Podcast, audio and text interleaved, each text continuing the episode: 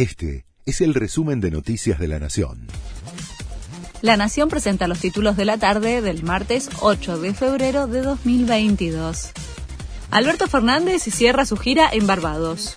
Se reunió con la primera ministra de ese país como un gesto tras el aval en la CELAC Comunidad de Estados Latinoamericanos y Caribeños. En el encuentro analizaron aspectos de colaboración bilateral en materia de cambio climático.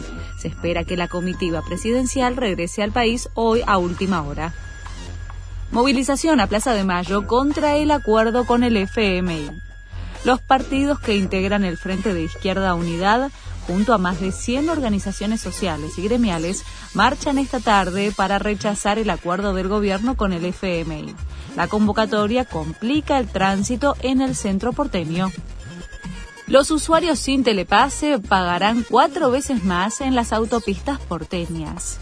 A partir del 19 de febrero, los automovilistas sin el dispositivo que utilicen las vías verdes de los peajes porteños pagarán el cuádruple de la tarifa. Por ahora solo reciben una advertencia. El telepase es obligatorio desde fines de 2020. Aquellos que no lo tienen o está inhabilitado deben pasar por las vías amarillas donde sí se hace cobro en efectivo.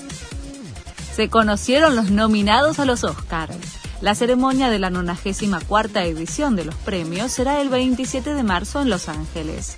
El poder del perro de Netflix encabeza la lista con 12 menciones. Duna le sigue de cerca con 10 nominaciones. Boca acordó la venta de Guanchope Ávila a Colón.